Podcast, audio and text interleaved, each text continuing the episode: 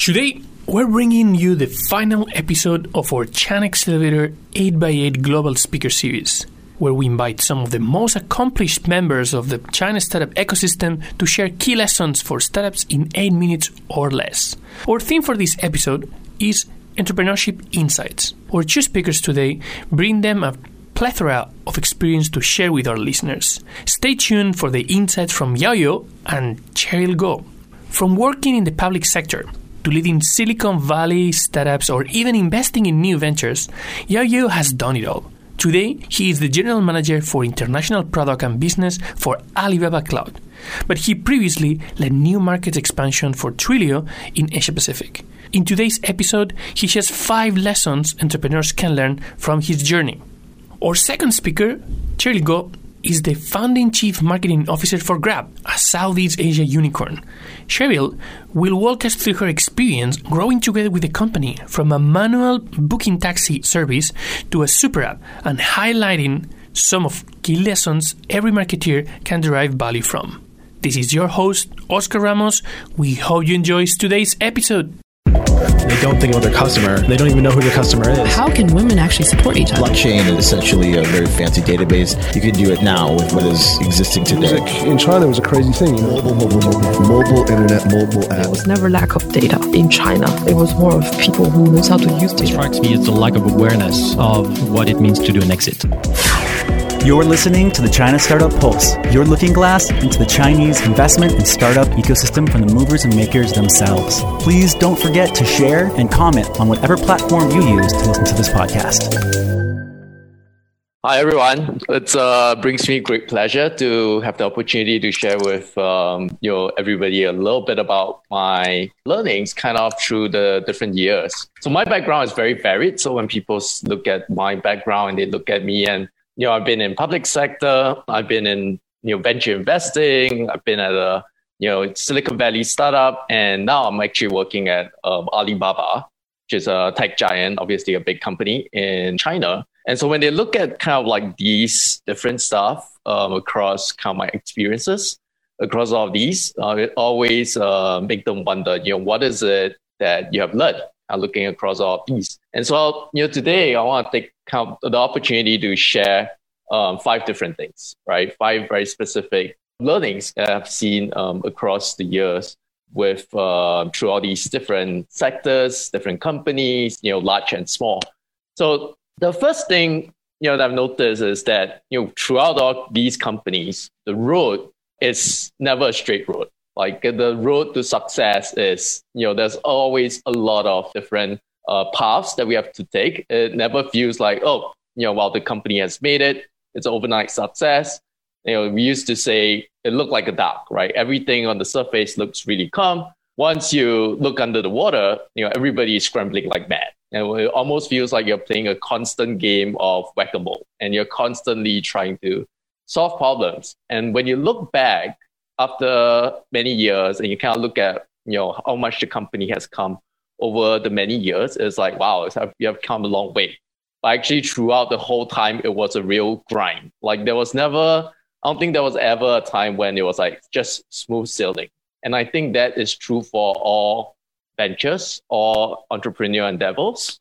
And I can remember quite a few of these, you know, like paths to success. So when I spoke with Jeff, when I first met Jeff, who, who is the founder of Twilio, it was actually his fourth startup, right? So he did a couple of startups. Some of them were successful moderately. His the one before Twilio was actually a surfing board uh, shop, which is very different from Twilio itself. And so it was a very, very different company. And it did, did not really, and through along the way, he did not really find a huge success, you know, until he came to Twilio. And he started the company in 2008, 2009, which was a really tough fundraising period. And so like just trying to get the company off the ground was really difficult, right? And so the first few years, there was just nobody wanted to fund the company. Like it took Twilio at least two years before it could raise a round. And you know, when you look back at all of that, you kind of look at where the company is today. It doesn't feel like it that way. You know, and then at Alibaba now, and I had the pleasure of you know working with some of the guys who started DingTalk, which is you know in the last couple of months has become very popular in China. And when I spoke to them and they shared with me kind of like the founding story of um, DingTalk, it is also very interesting because uh, DingTalk actually came from the ashes of Laiwang, which I'm not sure if you guys remember, you know, those who have been in China for a long time, you might know. But Laiwang was actually an Alibaba project back in, I think, 2013. and It was kind of the reaction to Tencent and WeChat, right? And but the project spectacularly failed. A lot of the teams that got together to build Laiwang went back to do what they were originally doing. And but a group of six people actually came together, stayed on. They actually moved to Wuhan, which is kind of where Alibaba started, um, and they worked on DingTalk, right? Which was like, okay, we could not build like a B2C app. Why don't we apply the B2B concept, right? Which was uh, around that time, go companies like Slack coming up, and you know, DingTalk was the, uh, the similar idea in the same vein built on the ashes of Laiwang. So a lot of the infrastructure that DingTalk used today was actually built on the ashes of Laiwang. And so the, the company, tr- the, the team actually tried numerous times before they found, okay, this was the jackpot, right? They launched it. They did not know what the reaction was. On hindsight, we all knew it took off. Uh, but when they launched it, they did not know what was going to take them. And it took them a while before they could actually uh, figured out, find the right use cases. And the very first customer, interestingly, was actually customer that sells Tofu, right? And so you ask the team at DingTalk what Tofu is, and the Tofu Sijian, they will know it very well. And, and it actually took them a while before they found that. And so like the path, you know, as I say, the path to success is a long and winding. Uh, the second thing, um, and I think Fritz touched on this as well, is that um, you know, for any company that lo- is looking to achieve great success, uh, you need to think exponentially. So I like to say you need to think 10x, right? You need to take the long view, you need to think big. So when I was at Twilio, I used to work with George. So George is the current CEO um, of Twilio. And he used to be the CEO of Salesforce, right? He was at Salesforce from 1999 to 2015, I believe.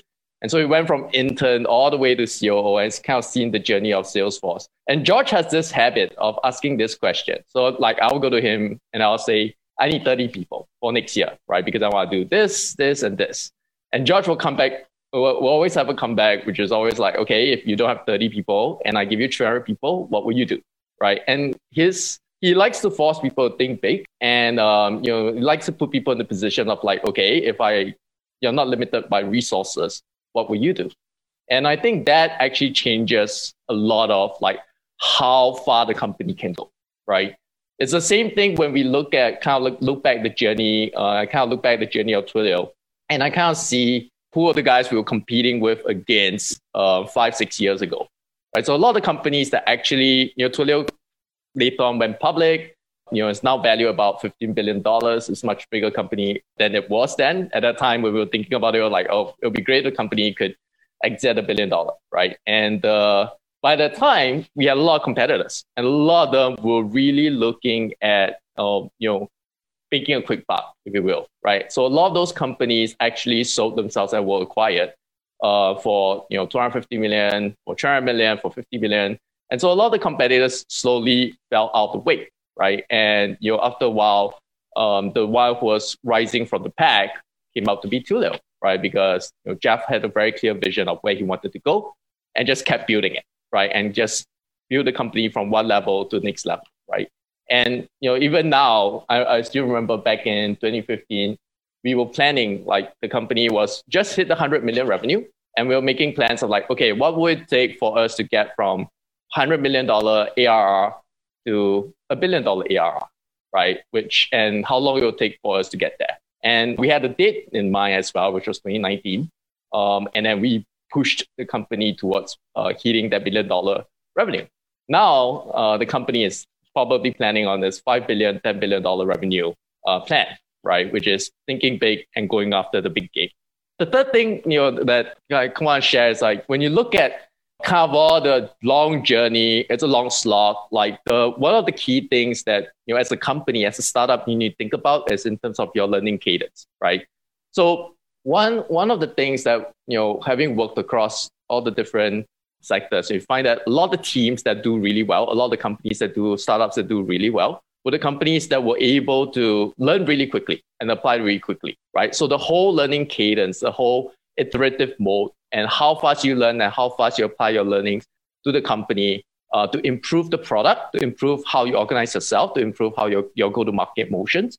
All that is extremely important, right? And so when I was at Twilio, when we start, started doing this and building it during the early days, the product broke a lot, right? There was a lot of issues that were very unexpected. We put it out there and we kind of put stuff out and it just did not work, right? And we had to go fix it. And after a while, it became really stable, right? That was back in 2012 during the early days. And then we applied that to Asia and everything broke again, right? Because the fundamental network infrastructure in Asia is radically different from what we have in US, from what we have in Europe. And we had to go through the whole same thing all over again. And so what we learned was that, okay, how fast we apply the changes to our product, how fast we change, apply the changes to our entire, the way we were set up to run and, you know, go after customers in Asia and adapt to the local environment was extremely important, right? The faster we iterate, the faster we were able to get kind of like the flywheel going and be able to adapt to the market and drive revenue and drive the product itself. So that was extremely important in making sure that we can actually get off the ground, right? And so that was one of the things that I think when you build a company, you have to be very mindful of the iterative cycle, right? How fast you can iterate. Like it's okay to fail, but it's very important to take those learnings and apply it in. Like thinking in days, thinking in weeks instead of thinking of months and years makes a world of difference, right? And so that's the third thing. The fourth one, one of like when I worked across you know all the different sectors, one of the things that was interesting to me is how some of those mental models could apply across the different sectors. Like like one very specific example is you know when you look at venture investing, venture investing is a game of looking for like a big home run, right? So you're looking for a company that can you know return 10, 20, 30x, 100x, and you make 10 bets most of them, more than half of them, will probably fail, right? And that's kind of like the venture investing model. And interestingly, when we when I joined Twilio, that very same model um, actually applied in kind of the developer economics. So when Twilio first started, a lot of it was looking at uh, the B2D economics, right? What we call the business to developer economics. And what actually happened there was that you know we will work with a lot of developers, we will work with a lot of startups, but we don't actually know which startup will take off, right? But the startup that actually take off will actually be consuming a lot of resources on cloud communication, right? And actually drives a lot of the economics of you know that drives uh, Twilio's revenue.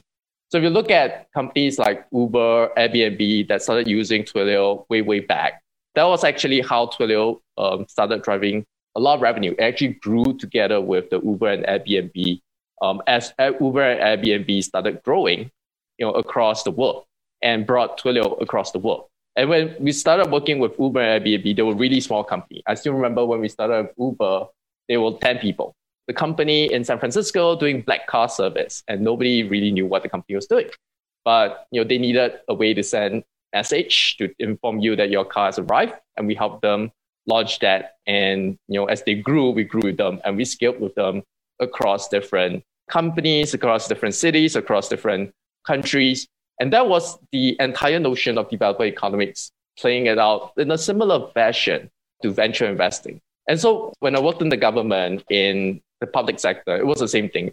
We, I was working in the Ministry of Finance. It was really interesting because at point, point in time, you think about how you want to carve out the budget. I realized that a lot of times when we think about things, we actually look at, okay, we need to take bets, right? And like, should we do this or should we take that, right? And a lot of that bets was looking at, okay, we need to think about what is the possible outcome down the road.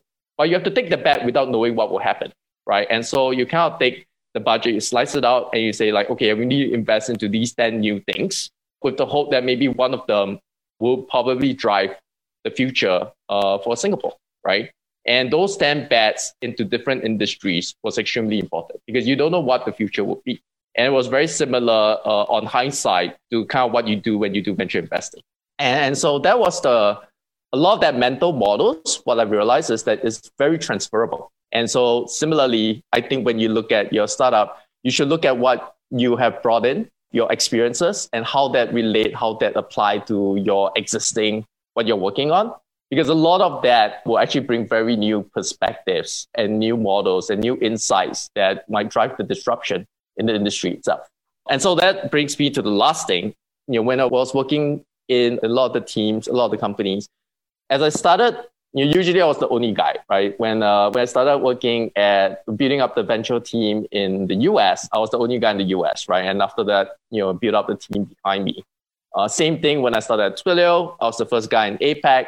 And so I was running around one month in APAC, one month in US for a good year or so um, building up the team, meeting up the customers, building up the product, and working with a lot of the telco partners to connect into their infrastructure, right? Same thing right now. Again, the Alibaba team building up a lot of the teams uh, from scratch, uh, especially across the product.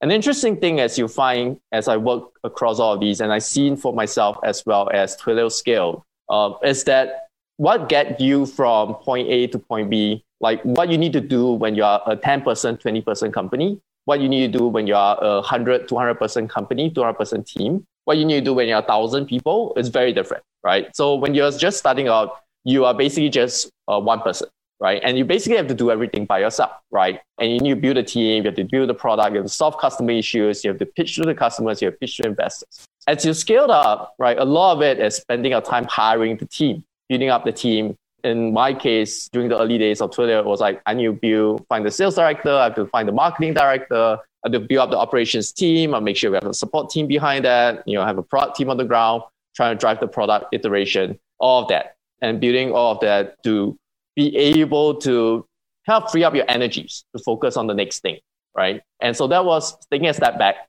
not doing it yourself, and kind of delegating it out. And then subsequently, when you're like two, 300 people, when you're managing a big team, you kind of play the role of a cheerleader and a, and a champion, right? You have to inspire your team. You have to lead them with a vision. A lot of stuff you're not going to be able to know everybody in the team. You're not going to be able to manage everything on the ground. You have to be able to delegate and choose the right people to lead and build the teams, right? And so at each stage, you kind of have to scale and the team has to scale, bring it on to the next level that pretty much brings me to the end of it. Just want to be able to share you guys with five insights I've learned across the years. I hope that will help you with your ventures. Thank you very much, everyone. Hi, everyone. Good evening, and thank you very much for having me here. I think, as already mentioned, my name is Cheryl, and I run marketing at Grab. And my journey began at Grab more than seven years ago when I joined them as their first marketeer, right? So actually, when I did join them, we weren't even known as Grab. We were actually called MyTeksi. As the name implies, we only had one service, which, which was actually just taxis. And we only operated in one city, which was in Kuala Lumpur in Malaysia. So that's the state of the business when I joined them. And this was the time before we raised any capital at all, right? So this is kind of what the office looked like. It was actually the storeroom of another company. So they let us use it. And, you know, the furniture was hand me downs or donated by other people. And if you look at, there's a lot of boxes there. Those boxes are actually flyers from that MLM company, but it also was very useful because quite often our chairs kind of broke. And so we also use them as chairs, right? Sometimes maybe it's a bit hard to imagine that just seven years later, when you fast forward today, Grab is, you know, today we're in eight countries across Southeast Asia. We're in 339 cities, millions of app downloads, and more than 9 million people depend on us as a way of getting extra income. We also have expanded from just taxis to cover a full range of transport services, whether it's uh, cars, bikes, three wheelers. We also have a fintech and food delivery platform. So, you know, I guess I've been really fortunate because uh, in my seven years, I managed to watch and also be part of that growth.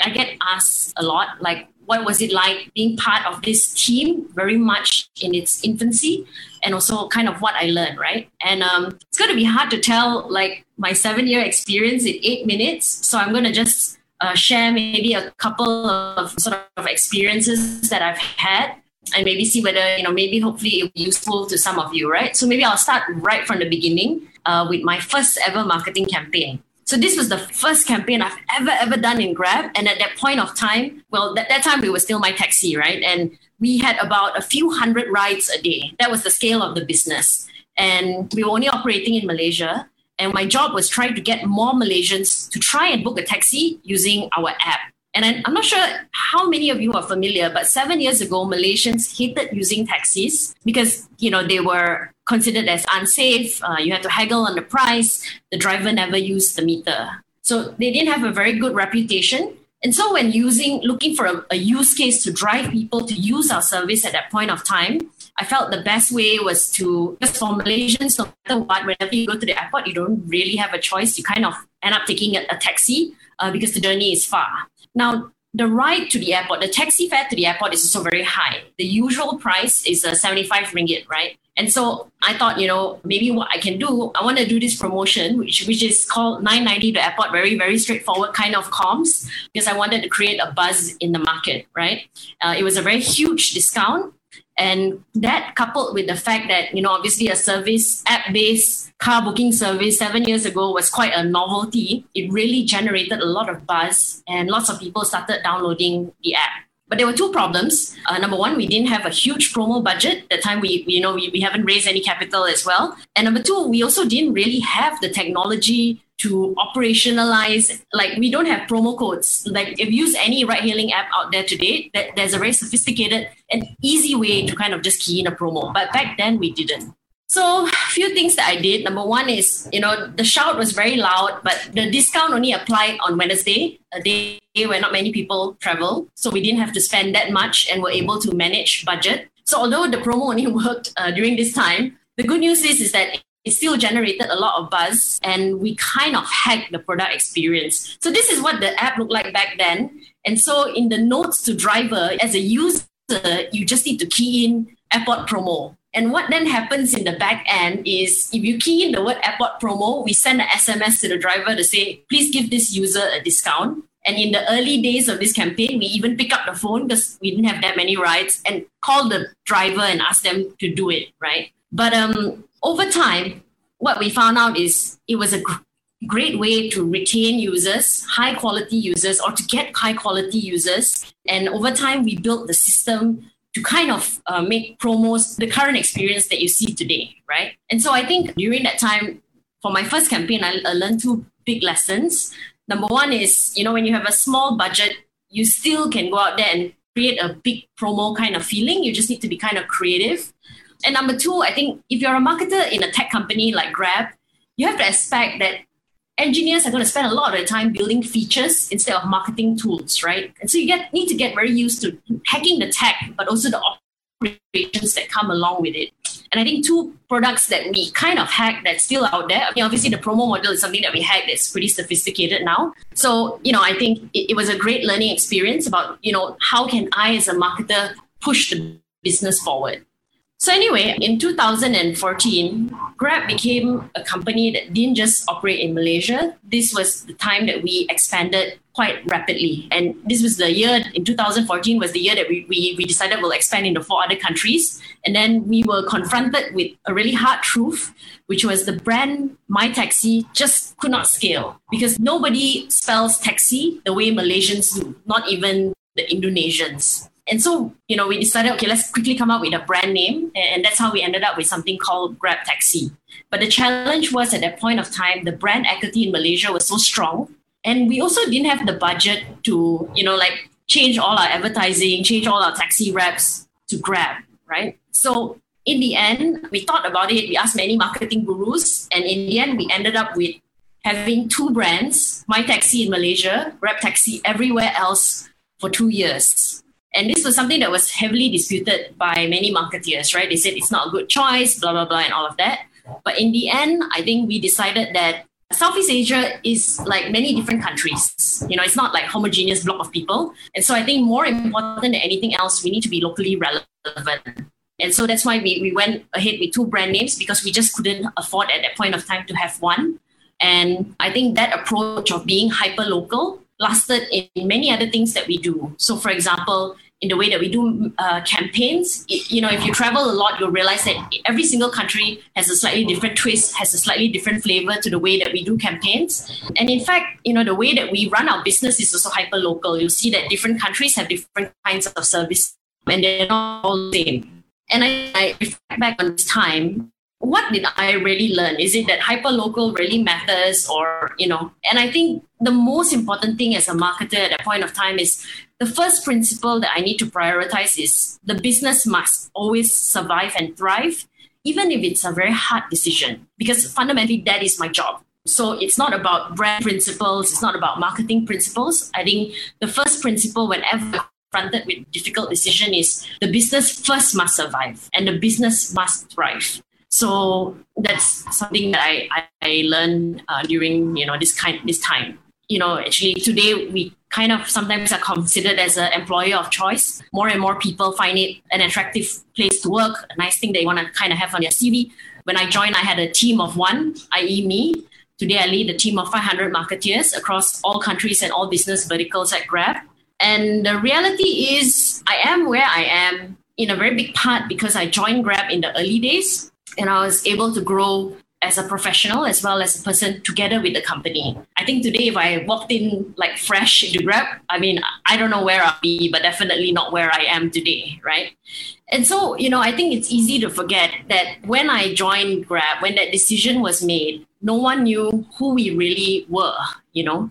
I wouldn't get to speak at an event like this. You know, I had to speak with university students because they're the only people that would listen we couldn't afford to hire promoter girls. And so I was quite often the promoter girl. And at a point in my career, actually, I was already a general manager. I had my own secretary, I had my own car, I led a team and a PNL. And people kind of made fun of me when they saw me like a promoter girl because they're like, why did I take such a big downgrade in life?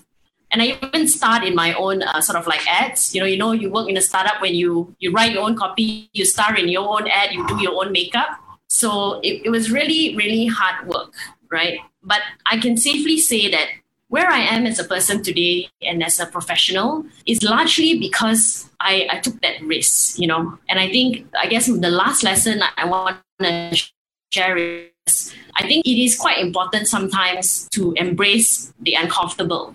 This decision was a very uncomfortable one for me, but there was a small part of, or actually a very big part of me that said, you know, this could be something that really works and I want to do something really meaningful in my life. And so, you know, I took that leap. But this embracing the uncomfortable isn't just about the decision to join Grab. It is also many other things in the way that we operate as a business, right? I think when we were a small company, consumers' expectations were very different from where they are today for Grab. And I think we've had to be very conscious of that and get really comfortable with the fact that things are always just changing. I always tell Anthony, who's the CEO and founder of Grab, that I always feel that every three months I'm interviewing for my job again because the company just changes so much. I don't even know whether I'm the right person. And so I think Grab has really taught me about, you know, this is not just a great philosophy for work, but also life. And I, I'm really encouraged by so many people who are doing all the things that they're doing out there. I hope you guys keep at it. And uh, yeah, that's the end of my talk. I just wanted to leave you with this quote that I love. Actually, Albert Einstein says the exact same thing with just one word difference, but it is only those who attempt the assert that will achieve the impossible. Thank you. Are you listening to this episode on Himalaya? Whether you are a podcaster or a fan, Himalaya is designed with you in mind and has a ton of cool features like curated, shareable playlists and collections made just for you, along with personalized recommendations to help with content discovery. It's definitely my favorite listening app, and I'm sure it'd be yours too. Download Himalaya app right now and be sure to follow my show once you're there. I just want to take a minute to thank our sponsors. China Accelerator is the number one accelerator in Asia. Not only were they the first accelerator in China, but they were the first accelerator in all of Asia. They help companies expand and grow into the China market, and Chinese companies grow into the global market. They're also the only accelerator in Asia to have a unicorn come out of it. To find out more, go to www.chinaaccelerator.com. And thank you to People's Squared, the original and first co working space in China. Based here in Shanghai, it is the ideal place for movers and shakers, teams big and small, to find a place where the entrepreneurial spirit and culture lives to call home. You can find out more by going to people-squared.com.